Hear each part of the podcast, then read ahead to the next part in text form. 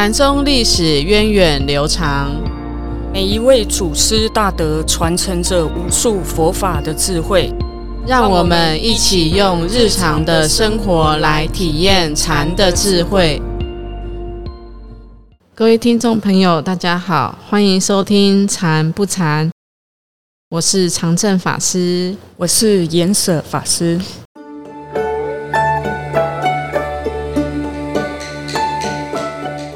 是法师好，我们上一次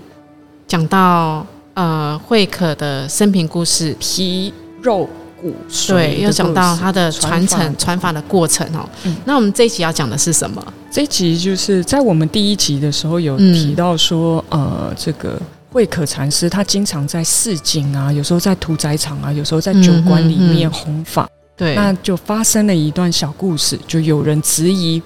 我们的慧可禅师。他是不是已经没有修行了？嗯，那让我们来一起听听看他们在街访当中发生的一段小故事吧。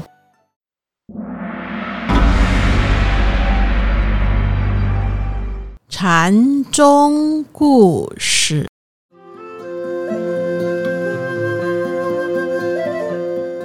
慧可在菩提达摩传法之后，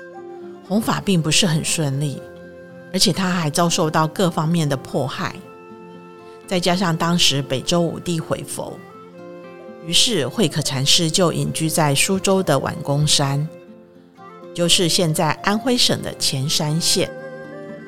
后来慧可遇到了三祖僧璨，就将禅法传给了僧璨。这个时候，北齐已经亡国了，继位的北周宣帝虽然复兴了佛法。但是慧可因为没有固定居住的寺院，所以就流落在市集里面随缘说法，也受到了僧俗四众的欢迎。就这样过了三十几年，慧可已经不再是大众围绕请法的法师，反而跟着一般人混迹在街市里面。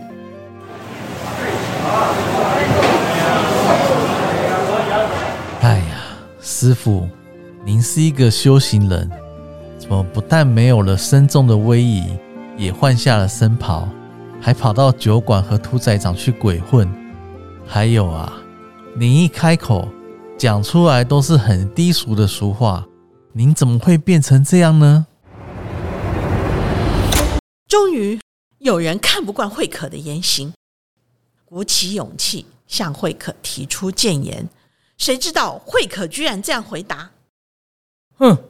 我不过是在调心，干你们什么事？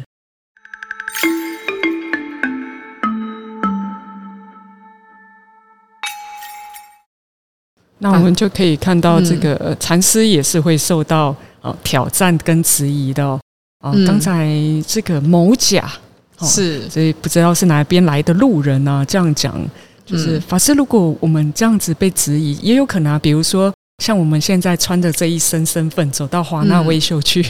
那可能也相信会有一般的民众啊，就会来质疑我们说：“你怎么会出现在这里啊？”嗯，那慧可他的回答是说：“我不过是在调心，关你什么事？”这样子，我不知道为什么他要这样子回答呢？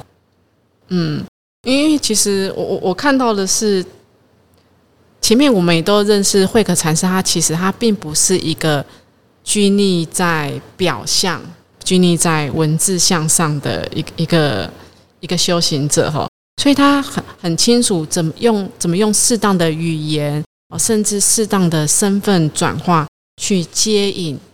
其他的人来真正的去了解佛法。所以他我相信他的呃生命一个很核心的价值，就是帮助别人怎么去正确的理解佛法这件事，而不是只是。看他表面上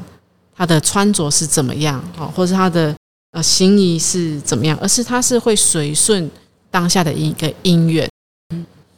就像我我们听到观世音菩萨普门品，法师你还记得普门品一个跟这个很类似的一段？因以何身得度者？嗯嗯，变现何身而为说法？对对。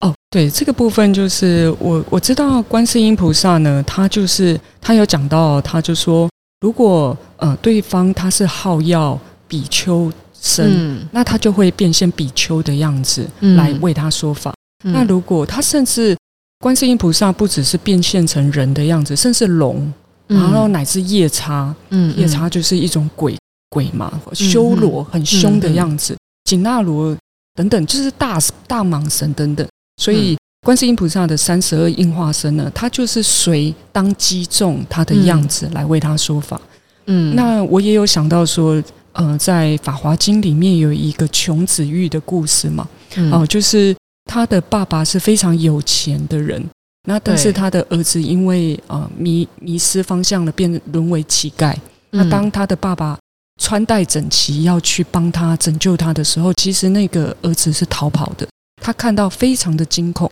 对，因为觉得差距太大了，对嗯不知道爸爸也很聪明哦，爸爸后来就改变了，就改变策略，就请他儿子来家里当长工，对，他是嗯先派一一呃他家里的佣人打扮成乞丐的样子，跟他的儿子一起去乞讨，嗯。然后再慢慢的接引来，哎，你来我家，有个大户，人家听说在找长工，你来帮忙。嗯嗯，所以在这个接引的顺序上，其实他要循序渐进的，是。啊不可能在酒馆里面，你就是一副书生的样子，你进去跟他说佛法，那他们可能会害怕。对啊，就像我们现在无法想象说，我们我们就是走到一个酒吧里面，然后跟人家很正经的，啊，讲说，对。世尊说，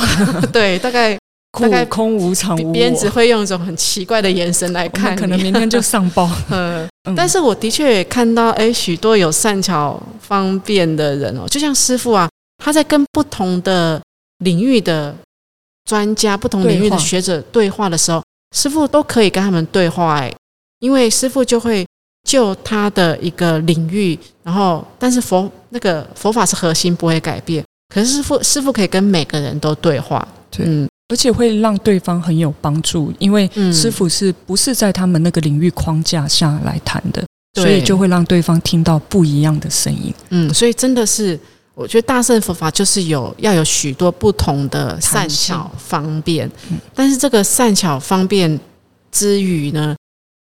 那个核心的是掌握的很清楚抓的。对，嗯，那其实在这个故事里面哦，嗯、我我看到比较回到原点上去看的时候，也也看到他是这么形容的哈、就是慧可禅师呢，其实他或者会在城市里面，或者是在巷巷陌之中，不减处所说人度法哦，甚至他会被人所使唤哦，就被其他人使唤。那有，但是他他事情做完了，就就做完了，好像也不会留下什么，心里不会留下什么痕迹。对，因此呢，那旁边有些看不懂的一些字，比较也是有智慧的人啊，就会就会跟这个慧可说：“哎，和尚，你是一个高人啊，你不要这样子给其他人使唤哈。”那慧可禅师就会回答说：“我自调心，何关汝事？我我自己在调心啊，我自己会调心，就是呃，跟你有什么相关呢？其实呃，从刚才的小剧场到回到这个原点，其他的原点看到这一段哦，其实我我我也想到说，呃，其实我们不用这么常活在别人的标签里面，或是别人的评价里面。尤其是慧可禅师，他是一个很清楚自己生命一个方向的人，他很清楚自己要做的是什么的时候，其实当我们也是这样子很清楚自己要要走的方向和目标的时候，我们就不用太在意别人给我们的标签，别人给我们的评价。嗯，其实我们多数的人都是很在意别人的眼光的，那我们，都是活在别人的评价跟眼光当中。嗯我记得有一个叫费曼博士，他写了一一本书，叫做《你管别人怎么说》。是，哦对，就是就很适合这个故事，是不是？是，嗯 因为我们多数的人都是这样，别人跟我们讲一句话，哦，然后我们就会忽然间改变自己的一个方向。本来要这样做的，嗯本来有我们自己的节奏，还有我们的方法的，可是别人就说这样比较好，那样比较好。嗯就是听多了之后，其实你自己最核心的精神就跑掉了。嗯那你的当你的节奏跟步伐被打乱了之后，其实你的呃你的方向跟目标也变得不是那么明确。嗯，所以其实这个这里面我自调心和关汝师哦，这个慧可的调心其实就是一个很关键的一个一个部分哦。嗯那法师，你平常碰到这种类似的状况，你都怎么调心？就是我觉得师傅有嗯用禅修的方法，都是讲十字街头好参禅哦。是那我自己的体会也是，其实我就是在禅堂打坐，我坐很久，坐很久，嗯但是我一旦出禅堂之后，可能碰到人，我又起烦恼了。嗯那我觉得我真正的功夫啊，还有嗯自己调心的过程，真的就是在起烦恼中才可以调心。嗯，其实真的还是要跟环境、跟人互动，互动的过程当中，才发现哇，原来自己是什么样子。不然我们都是在一个诸上善人环回汇聚一处，对，会就是环绕着这个环境的时候，其实每个人都是好人的时候，其实真的看看不出自己的其实内在里内在面有好多的问题，可是都在哪里。是在对，跟这些人互动的时候，嗯他会浮上来，你才有机会看到他处理它。所以真的是红尘才好修行，才知道怎么去调就整，很难修，就是很难修了。其实，嗯呃，我们都会一一跟人讲话，本来都七天，一出堂、嗯电话拿起来就破功的一大堆。那我觉得，呃，其实真功夫啊，真的是嗯在日常生活当中啊。那那日常生活中，法师，你真的如果碰到了这个让你起烦恼这些境界的时候，你怎么把自己的心态再拉回来？呃我有时候会嗯自我精神喊话，自我其实 就可能 呃，嗯。像现在我们在讲这些祖师的这些生意啊、口译、嗯心意的时候，有时候我就会不自觉的去想到，嗯。就是有时候我遇到这些挫折的时候，我会想说，诶，其实师傅遇到的挫折，我我这个跟师傅比起来根本不算什么，嗯。或者是我们感冒了、生病了，然后就会想到说，诶，比起谁来讲，哦，那种罹患绝症的，我这个算什么？诶，我的心就会再提起来，就是平常嗯。会看一些佛法，然后就记得把这些东西拿出来用，嗯就是赶快什么都拿来用，这样子。嗯就是调整心，我是复合式的方法，它并不是单一的，就是好像一直念佛啊，把那个烦恼压下去。嗯好，多数的人可能就是学佛啊，然后开始诵《金刚经》诵一百遍啊，嗯然后或者是拜忏啊、蒙拜啊，嗯我这些我都会用。但我觉得真正的调心，我自己的方法就是我的知见上面要做一点改变，就是你不要这样子去想对方，觉得嗯对方是真的来整你的，或者是他对方就是要来害我，嗯嗯把它当成逆增上缘。嗯这样子功夫会更深。那如果没有这些逆增上缘的话，其实我们真的会很肤浅哦。嗯那修行不着地，嗯我的感觉是这样。是是是，那法师呢？我呃，我我我觉得调心，我我觉得还是回到自己的起心动念，就是不管遇到什么，不要起不好的念头，不要对别人起不好的念头。哦，这点很不容易啊。他就是这样，就是一对会看到自己啊，真的也有时候看到的时候会比较晚，有时候会比较晚看到啊自己刚才起了不好的念头，然后我我但是我觉得会用这个来提醒自己，就是虽然我没有做出什么动作，没有说出什么表情，可是我觉得真的要去要要去好好保护自己那个心，不要对人家起恶念。如果真的哦这起恶念，真的很不容易。可是我觉得呃，这样会让我感觉比较好一点。就哦，反而起恶念，更不舒服的意思吗？就是我觉得那个调心，我觉得很很有意思，因为整个佛法或者我们说整个禅法，其实都在讲调心这件事情。那方法普团上的调心，生活中的调心，尤其境界这么多的时候，就像刚才法师说的，我们不可能别人骂我说，我们就马上赶快坐下来，然后或者是诵经哦。可是我觉得就可以去去看自己的心有没有跟他是相对，立的，嗯，或者是自己心里面有心里面有有没有诅咒对方这件事情哦。哦，因为我我觉得就是掌握这个，真的就是起心动念。嗯嗯，嗯。我就是我现在才知道为什么一直师傅会一直讲起心动念，起心动念，真的就是从起心动念去下手处，去下手，去看到自己有没有起这些不好的恶念。如果真的有，我真的就会起一个愧心，惭惭愧心，嗯，就是要真的就是要调整哦，因为我们的调心真的都还是停留在看到，然后再调整这个状况里面。但是我想慧可禅师他的调心应该是更宏观的，嗯因为他已经是经历过这么多，他的生命已经我们说已经是一个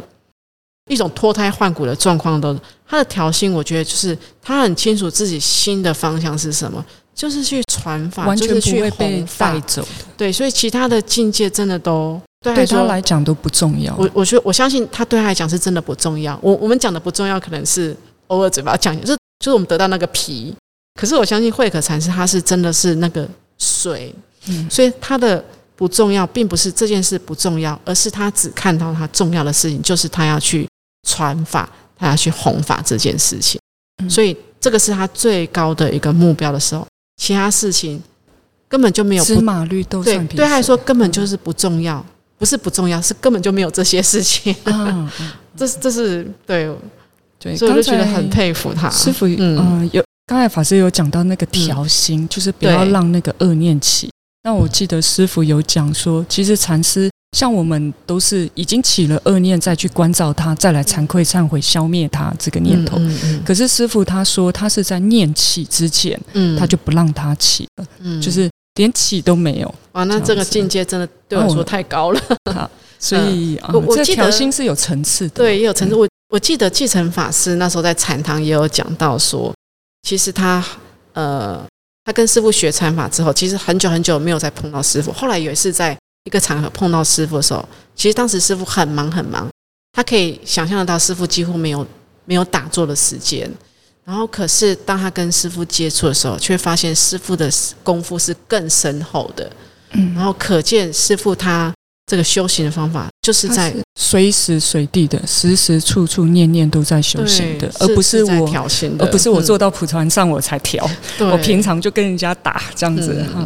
那等到那时候再来调的时候，我们的心已经乱糟糟，已经安不下来了。嗯哦，所以我们的调心应该是在日常生活中时对。时念念处处都拿起来调，这样的嗯我们的功夫才会，也许有机会才拿到一点点的水，不然的话都在表皮上啊，波代机波代机波代机啊，其实心里都很多的烦恼。我相信，当能够掌握到这个核心的时候，其实就会很自然而然的可以随顺当下的因缘，不择处所，然后不择你是贵族流水的。平民，嗯。就可以随顺因缘去随缘弘法，就会像慧可禅师这哦样、好向，往这样、对，好向往。我就是看到我是 挑人说法的，嗯。这个就跟我就是磁场不相应，我就没有跟他讲、这个比较可爱，我就跟他多说一点、嗯，啊。所以我觉得，所以我们真的都还是在，我我们是在不同层次的挑衅呢。我我们对 还还是在比较最高层的地方嗯，我们可能还在一般很平很平庸的一个层次在挑。